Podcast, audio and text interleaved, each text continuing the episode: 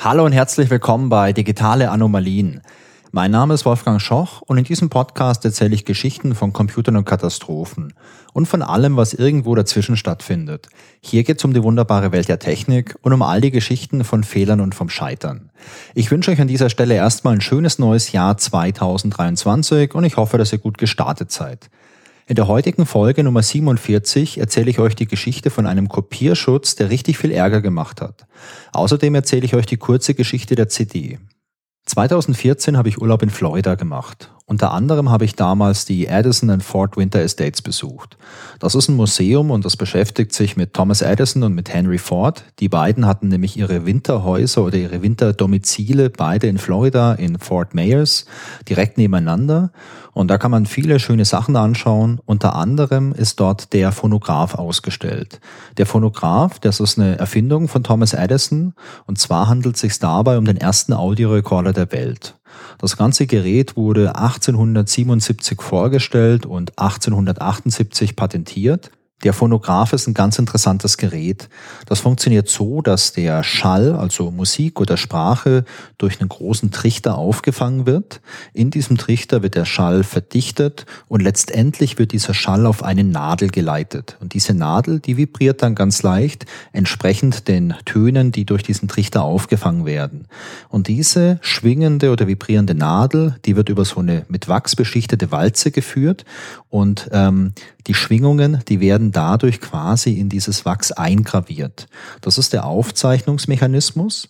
Um das Ganze jetzt abzuspielen, macht man das ja ganz ähnlich. Man führt wieder so eine Nadel durch diese Rille in dieser Wachswalze, dreht diese Walze, die Vertiefungen, die sich in dieser Rille befinden, werden auf die Nadel übertragen. Die Nadel, die schwingt so ein ganz kleines bisschen, also die vibriert. Diese Vibration wird dann auf einen großen Trichter geleitet und so entsteht wieder Schall. Dieses Prinzip, das wurde dann später weiterentwickelt und äh, Schallplatten und das Grammophon, die beruhen im Prinzip genau auf diesem Wachswalzenprinzip, also auf dem Funktionsprinzip vom Phonographen. In den 1920er, 1930er Jahren wird dann das Tonband erfunden. Das ist im Prinzip eine Weiterentwicklung von den Schallplatten. Das Tonband ist ursprünglich aus Papier. Es gibt dann auch welche aus Metall. Die heutigen Tonbänder, die es heute noch gibt, oder die Tonbänder, die ihr vielleicht noch kennt von so Musikkassetten, die sind aus Kunststoff. Und äh, dieses Kunststoffmaterial äh, trägt eine Schicht aus magnetisierbaren Partikeln. Und wenn ich jetzt was auf ein Tonband aufzeichnen möchte, dann nehme ich auf der einen Seite ein Mikrofon. Mit dem Mikrofon wandle ich Schall in ein elektrisches Signal um. Dann habe ich so eine elektrische Frequenz. Und mit dieser Frequenz ähm, speise ich einen Elektromagneten, also vereinfacht erklärt. Und dieser Elektromagnet, der beeinflusst jetzt diese kleinen magnetisierbaren Partikel, die sich im Tonband befinden und die durch die Bewegung des Tonbandes an diesem Schreibkopf, also der Schreibkopf ist der Elektromagnet, vorbeigeführt werden. Und das bedeutet einfach, ich erzeuge Schall, indem ich beispielsweise jetzt was in ein Mikrofon spreche. Dieser Schall wird im Mikrofon in ein elektrisches Signal umgewandelt und dieses elektrische Signal, das ist eine Repräsentation vom Schall, wird dann durch den Elektromagneten auf das Tonband aufgebracht. Wenn ich jetzt was vom Tonband lesen möchte, dann funktioniert es so ähnlich. Ich habe wieder ein Tonband, das sich halt bewegt. Das läuft vorbei und zwar nicht nur am Schreibkopf, sondern auch an einem Lesekopf. Und dieser Lesekopf tastet das Tonband ab, tastet ab, wie diese kleinen magnetisierbaren Partikel ausgerichtet sind und ähm, wandelt dann diese Ausrichtung wieder in ein elektrisches Signal um. Dieses elektrische Signal ja, wird ein bisschen verstärkt und so weiter, aber wird dann irgendwann mal auf einen Lautsprecher oder auf einen Kopfhörer geleitet und dann hört man das ganze Signal wieder. Die Kompaktkassette, also die Musikkassette, die wird übrigens 1963 erfunden. Die Schallplatte und die Kassette und das Tonband, das sind analoge Medien. Analog bedeutet hier, dass der Klang, also die Musik, die Sprache und dieser ganze Schall in dieser direkten Repräsentation auf das Medium aufgebracht werden. Beim Tonband entspricht die Anordnung von diesen magnetisierbaren Partikeln auf dem Band entspricht eins zu eins dem Schall. Bei der Schallplatte ist es so, dass die Rille, in der diese Nadel läuft für die Abtastung, auch eins zu eins dem Schall entspricht. Es passiert bei dem analogen Medium lediglich Folgendes. Man hat irgendwie so eine Art Lesekopf oder eine Nadel, die das Ganze abtastet und was da abgetastet wird, wird noch ein bisschen verstärkt und wird dann ausgegeben. Da passiert nichts mehr in der Zwischenzeit. Also da ist nichts, äh, kein Schritt mehr, der irgendwie dieses Signal, das dort abgetastet wird, nochmal umrechnet oder irgendwas daraus macht, sondern es wird nur abgetastet, verstärkt und ausgegeben. Damals gab es nichts anderes, deswegen war das natürlich damals alternativlos. Diese analogen Medien haben einige Nachteile. Der größte Nachteil ist wahrscheinlich die Abnutzung. Denn wenn ich beispielsweise die Schallplatte habe und die Schallplatte abspiele, dann läuft ja jedes Mal eine Nadel durch die Rille auf der Schallplatte, tastet hier alles ab. Und auch wenn der Verschleiß nicht groß ist, er existiert natürlich. Aber wenn die Nadel jetzt tausendmal durch die Rille gelaufen ist, dann ist da ein bisschen was abgetragen. Und wenn es dich da jetzt ein bisschen was abträgt in der Rille der Schallplatte, dann hat es auch eine direkte Auswirkung auf den Klang. Denn wir erinnern uns, was dort abgetastet wird, wird verstärkt und ausgegeben. Da ist kein Zwischenschritt mehr. Bei einer Kassette ist es genau dasselbe. Wenn die Kassette abgespielt wird, bewegt sich was, das sind bewegliche Teile, dieses Band wird gebogen, dieses Band wird äh, beansprucht und wenn sich dieses Band jetzt nur ein kleines bisschen verlängert, weil ihr müsst euch mal vorstellen, man spult dieses Band und dann ist da auch ein bisschen Zug drauf. Da muss ein bisschen Zug drauf sein, damit es halt straff gespannt ist. Ähm, und dieser Zug, der hat eine Auswirkung auf so eine Kassette. Die wird ein kleines bisschen länger. Natürlich nicht, wenn ihr es einmal anhört. Vielleicht auch nicht, wenn ihr die hundertmal anhört. Aber wenn ihr die tausendmal angehört habt, dann wird es ein kleines bisschen länger. Und was bedeutet das dann? Wenn das Tonband ein kleines bisschen länger ist, hat es eine direkte Auswirkung auf die Spielzeit. Vielleicht hört man das auch nicht direkt, aber es hat eine Auswirkung. Außerdem kann es natürlich auch Verschleiß geben bei so einem Band und all das hat Auswirkungen auf die Tonqualität. Und wenn es das Verschleiß gibt beim Abtasten vom Tonband oder beim Abtasten von der Schallplatte, dann bedeutet das, dass daraus später ein Rauschen entstehen kann, wenn man dieses Medium abspielt. Ein weiterer großer Nachteil an der Kassette ist natürlich, dass man sie zurückspulen muss. Und um diese Nachteile so ein bisschen äh, zu kompensieren, war die Industrie damals auf der Suche nach einem neuen Medium. Und dieses neue Medium, das wurde Anfang der 1980er Jahre erfunden und dabei handelt es sich um die CD. Die CD, das ist eine Erfindung von Philips und Sony und die beiden Unternehmen haben die CD am 15. April 1981 in Salzburg vorgestellt. Da gab es eine große Pressekonferenz von Philips und Sony und von Polygram und da wurde die vorgestellt, einem Fachpublikum ein breiteres Publikum hat die CD zum ersten Mal im September 1981 in Berlin gesehen. Da war nämlich die Funkausstellung und da wurde die CD auch ganz groß vorgestellt. Die Markteinführung war dann 1982. Die CD sollte jetzt der Nachfolger von der Schallplatte und der Kassette sein. Offiziell heißt übrigens die Musik-CD Compact Disc Digital Audio. Ich habe mal noch ein paar Fakten zur CD rausgesucht. Habt ihr übrigens zu Hause noch CDs oder CD-Player? Ich habe bei mir mal geschaut und ich habe keinen reinen CD-Player hier im Haushalt. Ich habe auch keinen Laptop oder so mit CD-Laufwerk. Ich habe einzig allein noch eine Playstation und die hat noch ein CD-Laufwerk beziehungsweise so ein Blu-ray-Laufwerk und damit könnte ich jetzt auch noch eine Audio-CD abspielen, wenn ich eine hätte. Naja, eine CD hat einen Durchmesser von 12 Zentimetern und eine Kapazität von 74 Minuten Audio beziehungsweise 650 Megabyte an Daten. Die CD selbst, die besteht aus Polycarbonat, das ist Kunststoff. Dann gibt's eine Metallschicht, das ist das, was so glitzert, wenn man sich die anschaut. Und über dieser Metallschicht ist nochmal ein Schutzlack, der einfach verhindert, dass das Metall oder die Metallschicht irgendwie zerkratzt wird. Die CD ist ein sogenannter optischer Massenspeicher und optischer Massenspeicher bedeutet hier, dass die CD optisch abgetastet wird, also mit einem Laserstrahl in diesem Fall und es gibt dadurch keinen mechanischen Verschleiß beim Lesen der CD. Eine CD, wenn man sich die mal jetzt äh, unter einem richtig guten Elektronenmikroskop anschaut, dann sieht man, dass es eine sehr lange spiralförmige Spur gibt, die innen beginnt. Das ist übrigens ein kleiner Unterschied zur Schallplatte. Bei der Schallplatte beginnt die Spur außen. Also wenn ihr einen Plattenspieler habt, dann setzt ihr diesen Arm mit diesem Lesekopf, mit der Nadel immer außen an und der läuft dann so ganz langsam nach innen und wenn er innen angekommen ist, dann habt ihr die Platte angehört. Bei der CD ist es genau andersrum. Und wenn man sich jetzt diese Spur wirklich mal genauer anschaut unter so einem Elektronenmikroskop, dann sieht man kleinere Vertiefungen. Diese Vertiefungen, die heißen Pits und die Stellen, wo es keine Vertiefung gibt, die heißen Lands. Und diese Abfolge aus diesen Vertiefungen und den Stellen, wo es eben keine Vertiefung gibt, das ist ein digitaler Code, also ein Binärcode, die Einsen und die Nullen, über die man immer spricht. Und bei einer CD ist es so, dass jedes Mal, wenn ein Wechsel stattfindet, also der Wechsel von Pit zu Land, beziehungsweise von Land zu Pit, das ist jeweils eine Eins ähm, digital interpretiert. Und wenn es keinen Wechsel gibt, dann entspricht das einer Null. Diese Pits haben eine Länge von 0,833 bis 3,054 Mikrometer und eine Breite von 0,5 Mikrometer. Mikrometer ist das Millionstel eines Meters, also ist schon ziemlich klein. Diese Spur der CD, die wird übrigens auch Session genannt. Und eine Audio-CD, die hat genau eine solche Spur. Die Abtastung, also das Lesen von der CD, das erfolgt, wie gesagt, durch einen Laserstrahl. Das ist berührungsfrei. Und um jetzt diese Daten der CD zu lesen, wird ein Laserstrahl auf die CD draufgerichtet und zwar auf diese glänzende Seite, auf diese Metallschicht. Die Metallschicht, die reflektiert diesen Laser.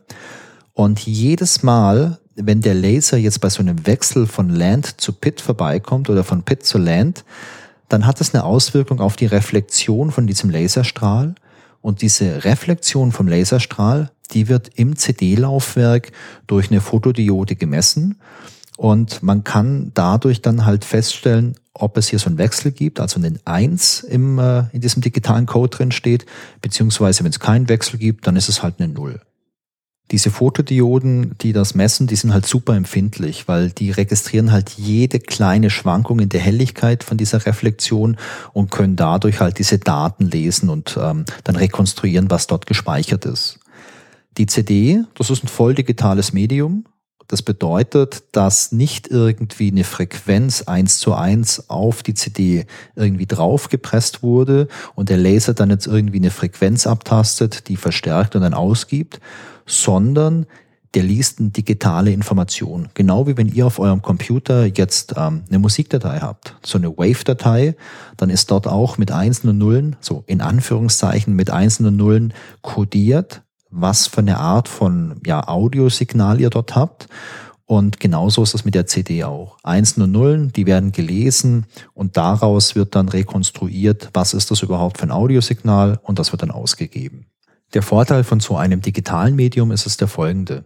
Ich kann die ganzen Daten kodiert redundant ablegen. Das bedeutet, ich speichere meine ganzen Informationen nicht nur einmal, sodass sie dann verloren sind oder kaputt sind, wenn ein Kratzer drauf ist, sondern ich speichere die mit einer gewissen Redundanz. Das heißt, ich speichere ein bisschen mehr, als ich eigentlich brauche und wenn jetzt Bereiche der CD kaputt sind und nicht gelesen werden können, kann ich mit ganz cleveren Algorithmen das rekonstruieren. Natürlich nur bis zu einem gewissen Bereich. Also es gibt solche Ansätze, dass ich beispielsweise 20 Prozent mehr speichere und wenn dann gewisse Daten kaputt sind und nicht lesbar sind, dann kann ich quasi berechnen, okay, ich habe diese anderen Sachen hier noch, ich habe ein bisschen mehr gespeichert, ich kann berechnen und rekonstruieren, was müsste jetzt eigentlich an der Stelle stehen und dann kann ich das nutzen. Und das ist eine coole Sache. Sowas funktioniert halt mit solchen digitalen Medien sehr gut. Sowas funktioniert auch sehr gut, wenn ihr im Internet Daten übertragt. Da wird auch oft mit solchen redundanten Ansätzen gearbeitet, dass man so eine Fehlerkorrektur durchführen kann. Und das ist eine super coole Sache. Das ist übrigens nicht nur wichtig für den Fall, dass ich einen Kratzer meiner CD habe, das ist auch sehr spannend für die Hersteller von diesen CDs, denn bei der Produktion kann ja auch mal was schiefgehen. Vielleicht ist im Reinraum, in dem diese Dinger produziert werden, ein bisschen zu viel Staub und dadurch hat man so leichte Probleme bei der Herstellung. Und bis zu einem gewissen Bereich ist es nicht schlimm, weil es beim Abspielen dann korrigiert und ausgeglichen werden kann. Für die CD gibt's jetzt verschiedene Formate, und zwar je nach Anwendungsfall. Das erste Format, das damals 1980 entwickelt wird, ist die Audio-CD. Es gibt später aber auch noch die CD-ROM, die kennt ihr sicherlich auch, also die klassische Daten-CD. Es gab die Video-CD, das war ein spezielles Format, mit dem ich Videos auf eine CD packen kann, also nicht auf die DVD. Und ich konnte solche Video-CDs dann später auch im DVD-Player abspielen. Und es gab noch eine ganze Reihe anderer CDs. Diese verschiedenen Formate könnt ihr euch vorstellen wie die verschiedenen Formate von Dateien, die ihr bei euch auf dem Computer habt.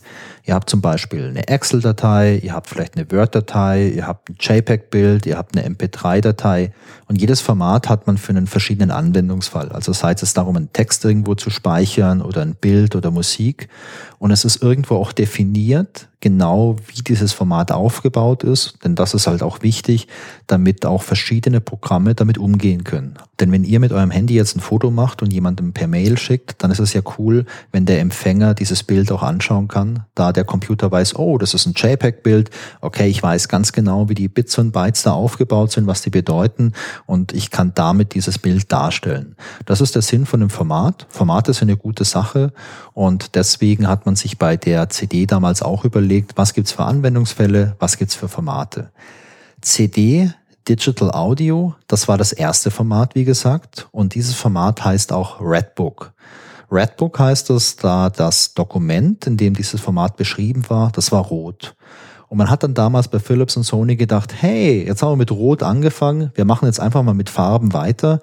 Und aus diesem Grund hat jedes verschiedene Format, das es für CDs gibt, eine eigene Farbe. Also Redbook ist Audio, dann Yellowbook ist die klassische CD-ROM, Bluebook ist die Enhanced CD. Enhanced CD bedeutet, das ist eine Multi-Session-CD, also so eine gemischte CD, auf der ist Audio, plus Daten. Und diese ganze Sammlung von den ganzen CD-Formaten, die ist auch als Rainbow Books bekannt, also die Regenbogenbücher.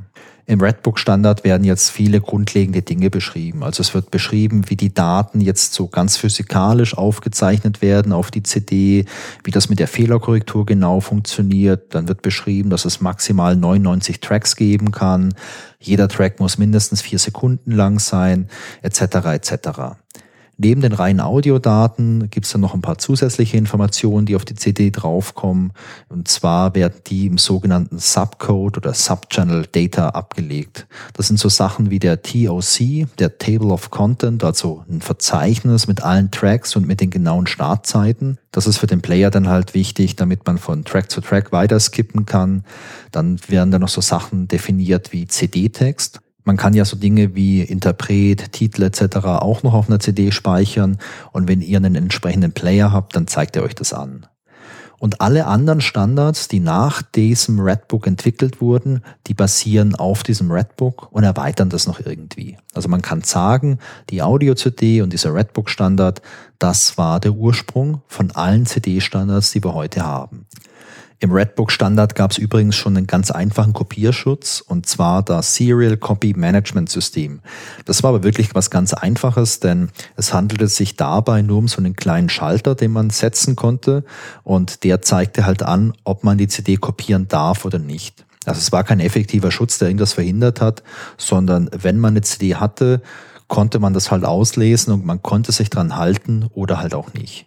Das stammte vom DAT-System. DAT ist dieses Digital Audio Tape. Das ist dieses Kassettensystem, das es damals gab und das vor allem im Bereich von so Audioproduktion ziemlich populär war. Einen anderen Kopierschutz hatte man damals nicht im Sinn. Denn die Datenmengen der CD, die waren Anfang der 80er so unglaublich groß, dass man sich schlicht und ergreifend gar nicht vorstellen konnte, worauf man denn die speichern wollte. Also man hat sich nicht vorstellen können, dass jemand eine Festplatte hat, die so groß ist, dass man da wirklich CDs drauf kopiert. Und CD-Brenner, die gab es damals auch noch nicht. Ab Anfang der 1990er Jahre passieren dann allerdings ein paar Dinge. Zum einen wird Festplattenspeicher billiger. Zum anderen wird 1991 der MP3-Standard erfunden. So Anfang, Mitte der 90er werden dann auch CD-Brenner mehr und mehr erschwinglich und 1999 geht Napster online. Napster war damals die erste richtige Online-Tauschbörse und vor allem wurden da MP3s getauscht. Denn man hat damals jetzt noch nicht unbedingt so Highspeed-Internet gehabt, sondern viele Leute hatten damals halt noch so ein ganz normales Dial-Up-Modem oder vielleicht ISDN. Aber MP3s waren damals halt nur drei, vier Megabyte groß. Und das war als eine Datenmenge, die konnte man auch mit einem Dial-Up-Modem oder mit ISDN in einer vernünftigen Zeit übertragen. Und das alles führte dazu, dass Anfang der 2000er die Musikindustrie Angst bekam. Und zwar Angst, Geld zu verlieren. Denn natürlich gab es immer schon Leute, die sich CDs auf eine Kassette überspielt haben, aber die CD, die bot halt viel mehr Komfort und Luxus als eine Kassette. Und ich glaube, bei der Kassette, da hat man vielleicht auch mal ein Auge zugedrückt oder hat es vielleicht einfach nicht als so große Gefahr angesehen. Denn die Kassette, die wurde halt im Freundeskreis getauscht oder so ganz klassisch auf dem Schulhof. Aber über das Internet und über Napster war es jetzt möglich, dass man sich alle mögliche Musik umsonst herunterladen konnte. Und da sah die Musikindustrie echt eine riesengroße Gefahr. Deswegen gab es schon im Jahr 2001 die ersten CDs mit Kopierschutz. Und jetzt ist natürlich die große Frage, wie kann das funktionieren? Im Redbook-Standard war ja kein richtiger Kopierschutz definiert. Und der Standard, der diente ja auch dazu, dass man mit allen möglichen CD-Playern alle möglichen CDs abspielen konnte, ohne Probleme zu bekommen. Die Musikindustrie, die dachte da viel drüber nach und es gab auch Firmen in diesem Umfeld, die sich viel mit dem Thema Kopierschutz beschäftigt hatten. Und die ersten Kopierschutzsysteme, die auf den Markt kamen, die wichen vom Redbook-Standard ab. Die Funktionsweise bzw. die Idee dahinter war die folgende. Die CD, die sollte weiterhin im CD-Player abspielbar sein. Aber die Musik-CDs, die sollten nicht mehr im Computer lesbar oder kopierbar sein. Und da hat man verschiedene Dinge probiert. Ein Ansatz war, dass man das Inhaltsverzeichnis dieses TOC so ein bisschen manipulierte und darauf setzte, dass die Fehlerkorrektur vom normalen CD-Player ja damit zurechtkam und die CD trotzdem abspielte, der Computer damit aber nicht zurechtkam und dann die CD gar nicht lesen konnte. Das war so ein Ansatz. Ein zweiter Ansatz war, dass man eine zweite fehlerhafte Session drauf gespielt hat. Und zwar war das dann keine Redbook CD mehr, sondern eine Bluebook CD. Bluebook, das waren diese hybriden CDs, auf denen Audiodaten sind und Daten für den Computer. Und der Trick dabei war der folgende. Ein reiner CD-Player, der geht immer vom Redbook-Standard aus. Und Redbook-Standard bedeutet, es gibt nur eine CD. Deswegen liest der reine CD-Player auch nur die erste Session. Der Computer, der kann mit Bluebook-CDs umgehen und liest deswegen beim Einlegen der CD erstmal alle Sessions, die drauf sind. Der liest die erste Session, okay, Audio, liest die zweite, oh, das ist eine Datensession und die war mit Absicht so manipuliert, dass es Lesefehler gab, was dazu führte, dass der Computer auch hier sagte, oh, die CD ist kaputt, die kann nicht gelesen werden. Es gab dann noch weitere Dinge, die man versucht hat. Man hat auf die CD mit Absicht noch weitere Lesefehler aufgebracht, auch in der Hoffnung, dass der reine Audioplayer durch die Fehlerkorrektur den Sound trotzdem noch abspielen kann, der Computer damit aber Probleme bekommt. Aber so richtig gut war das alles nicht. Denn in der Praxis zeigte sich, dass in den normalen CD-Playern immer häufiger auch solche Laufwerke verbaut wurden, die halt auch im Computer zum Einsatz kamen. Ich meine, der Grund ist sehr einfach wenn man jetzt eine große Stückzahl von irgendwelchen Hardware-Geräten herstellt und die auf der einen Seite jetzt für Computerhersteller verkauft, damit die einfach in den Computer eingebaut werden, auf der anderen Seite die gleiche Hardware aber auch in so einen Standalone-CD-Player oder eine Stereoanlage einbaut, dann ist es für den Hardware-Hersteller natürlich viel günstiger, das gleiche Laufwerk oder das gleiche Stück Hardware für zwei komplett unterschiedliche ähm, Industrien zu verkaufen. Und das führte dazu, dass es halt irgendwann gar nicht mehr so einen großen Unterschied gab oder auch nicht mehr so reine Audio-CD-Laufwerke, die man jetzt nur in der Stereoanlage eingebaut hat. Das führte halt dazu, dass dann in reinen CD-Playern häufig solche kopiergeschützten CDs nicht mehr vernünftig abgespielt werden konnten. Das Ganze führte zu vielen Protesten der Käufer und das Ganze führte auch dazu, dass solche CDs nicht mehr dieses CD Digital Audio Logo gemäß dem Redbook Standard tragen durften und auch nicht mehr als solche bezeichnet werden durften. CDs aus dieser Ära, die haben meistens hinten drauf so einen großen Aufkleber oder einen großen Warnhinweis, dass die CD kopiergeschützt ist und dass es dazu Problemen kommen kann, wenn man diese CDs am Computer abspielen möchte. Ja, und damit wären wir schon bei der Geschichte, um die es heute eigentlich geht, und zwar beim Sony Rootkit-Skandal. Anfang der 2000er fusionierten Sony und Bertelsmann zu Sony BMG. Die sehen Anfang der 2000er ihre Verkäufe auch bedroht durch MP3, Napster und CD-Brenner und sie fangen an, verschiedene Kopierschutzmaßnahmen auf ihren CDs einzusetzen. Und diese Alternative ist die Software Extended Copy Protection, kurz XCP. Dabei handelt es sich um die zweite Generation von Kopierschutzsystemen für Audio-CDs. Entwickelt wurde XCP vom britischen Unternehmen First for Internet und eingesetzt wurde das vor allem von Sony BMG, aber auch von anderen Anbietern. Weltweit bekannt wird dieses Kopierschutzverfahren im Jahr 2005 durch Mark Rasinowitsch. Mark Rasinowitsch arbeitet damals bei der Firma Winternals. Er ist Mitgründer der Firma, die sind damals, glaube ich, zu zweit. Und diese Firma, die entwickelt verschiedene Tools für Windows, also Analyse-Tools, kleine Dienstprogramme und Mark Rosinovich, der arbeitet zu der Zeit an einer Software, die auf Windows sogenannte Rootkits identifizieren kann. Rootkits, darunter versteht man Technologie, mit der man Dateien und Prozesse auf einem Computer verstecken kann. Sowas ist ganz nützlich, wenn man ein Virus entwickelt hat oder sonstige Mailware, also irgendwelche Trojaner oder Botnets oder irgendwas wo man nicht möchte, dass das entdeckt wird. Wenn mal jemand jetzt so diesen Explorer sich anschaut und mal die Dateien anschaut oder mal guckt, was da gerade alles im Hauptspeicher ist, man möchte da gern unentdeckt werden und mit sogenannter Rootkit-Technologie kann man das machen. Er ist da am Arbeiten und äh, bei seinen Experimenten entdeckt er auf seinem eigenen PC ein unbekanntes Rootkit. Er sucht nach der Ursache, er sucht nach der Herkunft davon und kommt nicht gleich drauf. Aber ich meine, er ist Forscher und das ist genauso sein Forschungsgebiet, deswegen lässt er nicht locker. Und er kommt drauf, dass er sich vor kurzem eine neue CD gekauft hat, und zwar die CD Get Right with the Man von den Van Zandt Brothers. Und er erinnert sich dran, ja, als er die CD abspielen wollte, da musste er irgend so einen Player installieren, der auf der CD drauf war. Und er nimmt die CD zur Hand, er analysiert das und er entdeckt, okay, da ist ein Kopierschutz drauf, da ist dieser Player drauf und er entdeckt, dass die Installation von diesem Player solche Rootkit-Technologie dabei hat, die auf seinem PC installiert wurde. Und er zählt eins und eins zusammen und schlussfolgert, dass eben dieser XCP-Kopierschutz Rootkit-Technologie dabei hat. Jetzt ist natürlich sein Interesse geweckt. Er schaut sich's an und ähm, er analysiert das Ganze. Er kommt darauf, dass es sich um so eine Bluebook CD handelt, also eine Multi-Session CD. Auf der einen Seite ist dort eine fehlerfreie Audio-Session, die man überall abspielen kann. Und es gibt eben noch eine Datensession. Und auf dieser Datensession, da ist ein Autostartprogramm für Windows drauf.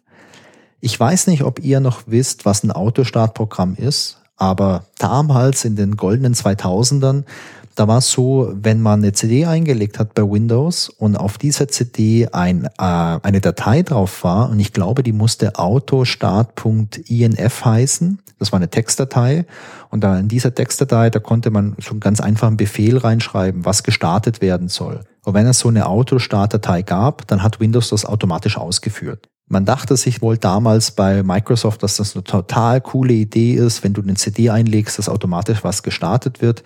Ich habe damals in den 2000ern auch Windows gehabt. Ich fand es mega nervig. Man konnte das zum Glück ausschalten, aber standardmäßig war das an. Und so war das auch bei dem Mark Rasinowitsch. Der hat Autostart angehabt und ähm, er schaut sich jetzt, wie gesagt, nochmal an und merkt, dass beim Start so eine EULA angezeigt wird, also so ein End-User License Agreement, also so ein Lizenzabkommen. Wenn man auf Ablehnen klickt, passiert nichts, außer dass die CD wieder ausgeworfen wird. Man kann sie also nicht abspielen. Klickt man auf Akzeptieren, wird eine Software installiert. In dieser Lizenzvereinbarung steht aber nicht drin, was da tatsächlich installiert wird. Da steht lediglich drin, dass ein Player installiert wird. Allerdings wird neben diesem Player auch noch ein sogenannter Gerätetreiber installiert. Gerätetreiber, das ist die große Klasse an Software, die verwendet wird für eine Kommunikation zwischen irgendwelchen Geräten, also Hardware wie beispielsweise einem CD-Laufwerk oder eurem Drucker, also Treibersoftware und eurem Betriebssystem, also in dem Fall Windows. Was hier installiert wird, ist ein sogenannter Filtertreiber. Ein Filtertreiber ist eine Spezialität von Windows. Der kann sich in die Kommunikation zwischen dem Gerät und Windows einklinken und dann die Daten, die dort ausgetauscht werden, ähm, ja, beobachten und gegebenenfalls auch manipulieren. Und diese Rootkit-Technologie wird es verwendet, um alle Dateien und Verzeichnisse, die mit Dollar, Sys-Dollar beginnen, zu verstecken. Sowohl auf der Festplatte, also man sieht es nicht mehr im Explorer, als auch im Hauptspeicher. Also man sieht es auch nicht mehr, wenn man jetzt mit dem Task Manager schaut, was da gerade alles läuft. Und die Nutzer, die kriegen gar nichts mit. Also da wird nirgends gezeigt oder gesagt, was hier installiert wird. Spannend ist hier, bei einem Neustart von Windows laufen die Sachen auch noch. Also ein Neustart, der löscht das nicht oder, oder macht es ungeschehen. Nach einem Neustart ist dieser Filtertreiber immer noch am Start. Und es ist auch nicht möglich, das Ganze zu deinstallieren. Es wird also keine Deinstallationssoftware mitgeliefert. Und was macht jetzt dieser Filtertreiber? Er kontrolliert die ganze Zeit, welche Programme laufen. Und wenn jetzt irgendwelche Player laufen oder Kopierprogramme, die auf einer Liste vorhanden sind, die auch Teil dieses äh, Filtertreibers sind und gleichzeitig eine kopiergeschützte Sony-CD im Laufwerk liegt, dann klingt er sich ein und mischt zufällige Störgeräusche rein. Das bedeutet, wenn ich jetzt mein CD-Kopierprogramm habe und diese Original-CD kopieren möchte, dann hat meine Kopie später lauter Störgeräusche und ich weiß gar nicht, woher die kommen. Er ist eigentlich ziemlich fies gemacht. Abgesehen von diesem unschönen Rauschen, wenn ich jetzt so eine original kopiergeschützte CD kopieren möchte, hat XCP aber noch ein paar andere Auswirkungen auf das System. Zum einen wird dauerhaft Systemlast erzeugt, denn XCP prüft ja ständig, welche Software gerade läuft, und zwar alle paar Sekunden. Zum anderen ist diese Rootkit-Technologie, die eingesetzt wird, halt auch gefährlich, denn relativ schnell nach Bekanntwerden von diesem Fall wird auch Schadsoftware entdeckt, die diese Sony Rootkit-Technologie nutzt, um unentdeckt zu bleiben, um da quasi im Fahrwasser mitzuschwimmen. Ja, und dann zeigen sich noch ein paar andere Sachen. Das manuelle Löschen von diesem installierten Filtertreiber, das sorgt dafür, dass die Laufwerke in Windows verschwinden und nicht mehr genutzt werden können. Und dann gibt's Berichte darüber, dass Computer auch einfach nur abstürzen, weil diese Kopierschutzsoftware ein bisschen unsauber programmiert ist und halt dann auch zum Crash führen kann. Diese ganze Geschichte, die hat einiges an Nachwirkungen. Denn der Mark Rasinovich, der schreibt einen Blogartikel über seine Entdeckung. Und es bleibt nicht bei dem einen Blogartikel, das ist eine ganze Reihe, die er schreibt, wo er wirklich diese Sache ganz genau analysiert. Und es dauert nicht lang, bis äh, zum einen die Mainstream-Medien drauf aufspringen und das halt auch wirklich im Spiegel beispielsweise darüber berichtet wird und in so ziemlich jeder anderen Zeitung weltweit. Zum anderen springen aber auch Antiviren-Softwarehersteller auf und ordnen diesen XCP-Kopierschutz als Mailware ein. Und manche Antivirenprogramme, die entfernen dann direkt XCP auf dem Computer. Andere spucken nur eine Warnung aus, wenn man einen Scan durchführt, dass man hier Mailware drauf hat. Viele Firmen und Regierungsbehörden verbieten das Abspielen von Sony-CDs auf den offiziellen Computern. Es gibt weltweit ein sehr großes Medienecho und man könnte sagen, dass das ein richtig großer Shitstorm ist. Sony BMG erklärt aber erstmal, dass das eigentlich gar nicht schlimm ist. Und sie erklären, es handelt sich nicht um eine Malware oder gar eine Spyware, und es gibt ein Interview mit Thomas Hassey, der ist damals President of Sony BMG's Global Digital Business Division. Der sagt in diesem Interview, most people I think don't even know what a rootkit is, so why should they care about it? Also übersetzt, hey, die meisten Leute, die wissen doch gar nicht, was ein Rootkit ist. Warum sollen sie sich deswegen Gedanken machen? Und das zeigt so ein bisschen eine Mischung aus Überheblichkeit und ich glaube auch äh, Unwissenheit. Denn so wie ich das sehe, kann für Sony nicht klar gewesen sein, was für ein Mist die da damals gebaut haben. Zu dem Zeitpunkt zumindest. Man veröffentlicht dann aber doch ein Deinstallationsprogramm. Man muss sich dafür aber auf der Website von Sony BMG mit seiner E-Mail-Adresse registrieren. Also das ist nicht so super cool. Eine Analyse von diesem Deinstallationsprogramm zeigt dann, dass damit halt nur die Rootkit-Funktionalität entfernt wird. Die Filtertreiber, die bleiben aber. Sie werden sogar durch das Deinstallationsprogramm durch aktuelle Versionen ersetzt. Und äh, es ist weiterhin kein Entfernen von allen Dateien möglich. Das Medienecho bzw. der Shitstorm, der wird dann aber noch größer, als eine weitere Analyse zeigt, dass der Player beim Abspielen der Musik eine Website von Sony BMG kontaktiert und da Daten überträgt, wie beispielsweise die Album-ID. Und diese Album-ID zusammen mit ein paar anderen Metadaten, wie beispielsweise der IP-Adresse, die reichen eigentlich aus, um User-Profile zu erstellen. Sony beschwichtigt allerdings und sagt, hey Leute, wir wollen doch nur euch das richtige Cover im Player anzeigen. Also wir wollen da keine Daten speichern und so. Also sorgt euch bitte nicht, alles easy.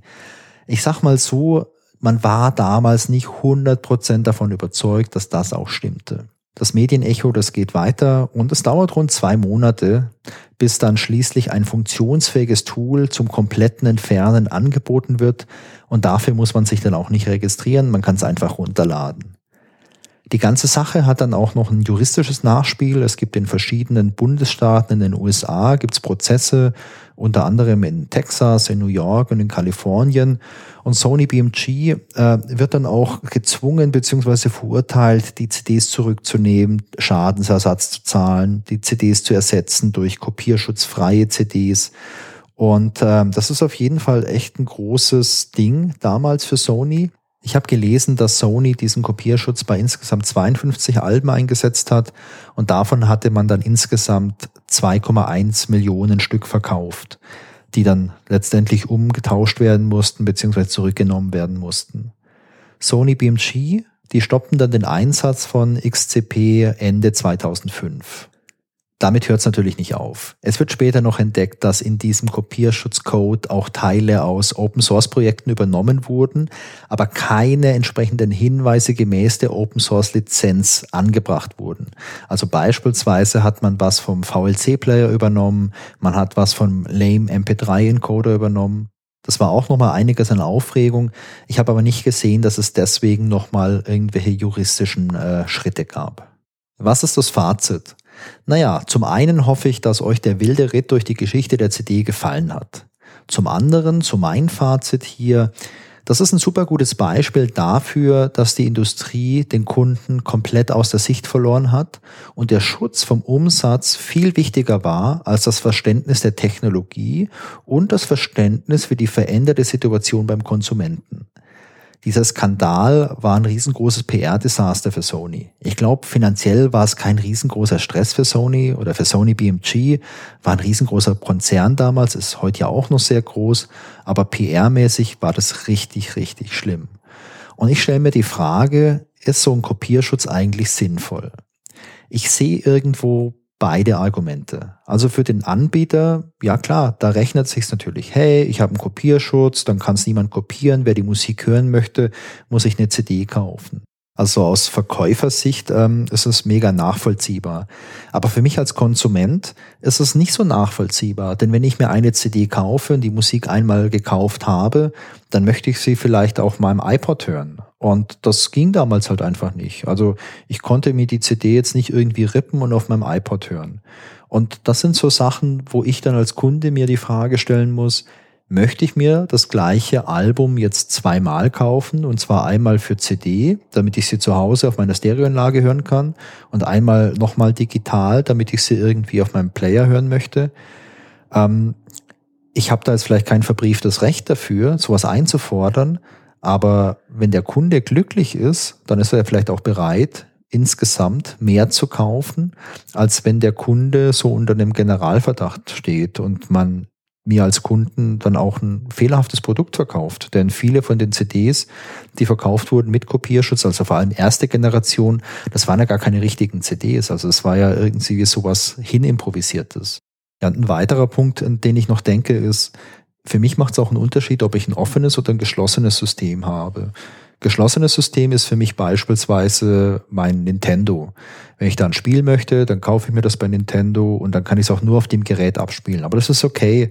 Ich kann das Nintendo-Spiel nicht auf meinem, auf meinem MacBook abspielen oder irgendwo anders. Das ist, äh, das ist ein System, Spiele plus Gerät. Ich kriege eine Subvention, wenn ich mir das Gerät kaufe und das passt für mich. Da weiß ich von Anfang an, worauf ich mich einlasse. Aber bei CDs ist es ja was komplett anderes. Das ist ein offenes System. Und jetzt wird mir verboten, dass ich die Audio-CD beispielsweise auf meinem Computer anhören kann. Also ohne, dass ich jetzt vielleicht eine Kopie machen möchte. Ich werde dazu gezwungen, in dem Fall, dass ich eine spezielle Software nutzen muss, um diese CD anzuhören. Und last but not least, mir wird Software untergejubelt, die einen Impact hat, also einen, ähm, eine Auswirkung auf meinen Computer, ohne dass ich das weiß. Und wenn man drüber nachdenkt, sind in dem Fall halt die ehrlichen Käufer und Käuferinnen halt die Dummen, denn wer sich die Musik irgendwie aus dem Internet runtergeladen hat, der hatte die ganzen Probleme halt in dem Fall nicht, sondern nur die Leute, die sich die CD gekauft haben. Und was da auch noch interessant ist, was ist denn, wenn ich jetzt von verschiedenen Firmen mir CDs kaufe und die alle solche Mechanismen mitbringen und die sich dann gegenseitig behindern oder mein System lahmlegen, weil sie so tief ins System eingreifen? Wer haftet denn dann dafür? Haftet dann Sony dafür, wenn mir mein Rechner abstürzt und da ist meine Arbeit drauf ist und die verloren ist, die jetzt äh, viel, viel Zeit erfordert hat? Das ist eine gute Frage. Last but not least, die ganzen Kopierschutzsysteme der zweiten Generation, die konnte man super leicht umgehen. Und zwar, indem man Autorun einfach abgeschaltet hat auf Windows. Das konnte man in den Systemeinstellungen tun, um es generell auszuschalten. Man konnte aber auch beim Einlegen der CD, ich glaube, auf Shift drücken. wenn man Shift gehalten hatte, dann wurde auch kein Autostart ausgeführt. Und ähm, bei den anderen CDs, die es gab, so die erste Generation, bei denen auch zwei solche Sessions drauf waren, Audio-Session plus äh, Datensession, und die Datensession so kaputt war, dass das Laufwerk sich beim reinen Einlesen schon verschluckt hat, da gab es auch einen super coolen Trick. Man konnte einen schwarzen Filzstift nehmen, so ein Edding, und man konnte einfach auf der silbernen Seite der CD, also die Seite, auf der gelesen wird, da konnte man draufschauen und man konnte die beiden Sessions sehen. Denn jede Session hat so einen kleinen Start und einen kleinen Endbereich und es ist ein glänzender Ring dann gewesen. Und wenn man quasi dort, wo die zweite Session beginnt, einfach mit einem äh, Filzstift einen Strich drauf gemacht hat, dann konnte diese Session gar nicht gelesen werden. Der Computer bzw. das Laufwerk hat die Session komplett übersprungen und man konnte es auch wieder lesen. Also das war, glaube ich, auch das erste Mal, dass man so einen digitalen Kopierschutz mit einem Filzstift überlisten konnte. Ja, und wie sieht's heute aus? Heute wird an vielerlei Stelle auf Kopierschutz verzichtet. Also beispielsweise Musik, die man sich jetzt kauft, äh, bei iTunes oder auch bei Amazon, das ist einfach Musik ohne Kopierschutz, die kann man sich auf seinen Player drauf machen oder auf eine CD brennen, wie man es haben möchte. Ähm, bei anderen Medien ist aber auch ein Trend da, dass man solche Medien ohne Kopierschutz kaufen kann. Also ich spiele gern mal ältere Computerspiele und die kann man sich beispielsweise bei GOG kaufen, bei den Good Old Games. Und die machen auch Werbung dafür, dass man hier alles ohne Kopierschutz kaufen kann. Und ich finde das super, denn ich kann mir das Spiel runterladen, ich spiele es hier auf meinem Rechner, ich habe keinen Stress, dass ich eine Internetverbindung brauche oder irgendeinen Launcher oder irgendwas anderes, damit es funktioniert. Das funktioniert einfach. Wenn euch die Geschichte interessiert und wenn ihr noch ein bisschen mehr lesen wollt, denn es gibt noch viel mehr Details zu dieser Geschichte, dann klickt doch mal in den Show Notes auf den Link zu netzpolitik.org. Da gibt's eine ganz tolle Historie mit so einer tollen Timeline, mit sehr, sehr vielen Details. Könnt ihr euch nochmal durchschauen. Zuletzt äh, würde mich noch interessieren, wie ist das eigentlich bei euch? Stört euch irgendwie im Alltag Kopierschutz? Habt ihr irgendwas mit Kopierschutz, wo ihr sagt, boah, das ist super nervig, das ist umständlich für mich, das schränkt mich extrem ein? Oder ist das für euch okay? Also schreibt mir doch gern mal, das würde mich sehr interessieren. So, das war die 47. Folge von den digitalen Anomalien. Ich hoffe, es hat euch Spaß gemacht.